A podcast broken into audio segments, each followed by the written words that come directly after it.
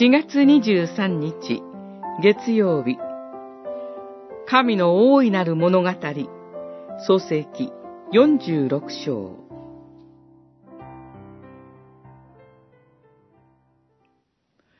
神は言われた。私は神。あなたの父の神である。エジプトへ下ることを恐れてはならない。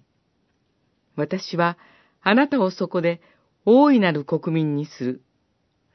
私があなたと共にエジプトへ下り、私があなたを必ず連れ戻す。46章、3節、4節ヨセフとの再会を果たした兄弟たちは、父ヤコブのもとに戻ります。彼らは、ヨセフが生きていることを伝えます。当然のことながら、ヤコブはヨセフと会うことを願って旅立つ決心をします。しかし、ヤコブには不安がありました。一つには、この出発は部族全体の大移動だからです。さらに、かつての父祖たちの経験がありました。ヤコブの父イサクは、神からエジプトに下ることを禁じられました。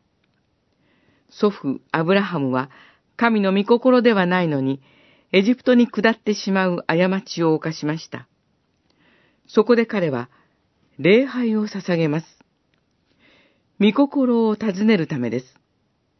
神は、ヤコブに語りかけ、御言葉をお与えになります。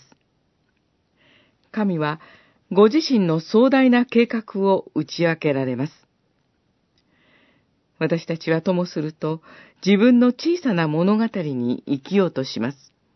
そして、その自分の物語が思うようにならなければ不安になったり、恐れたりします。絶望してしまうこともあります。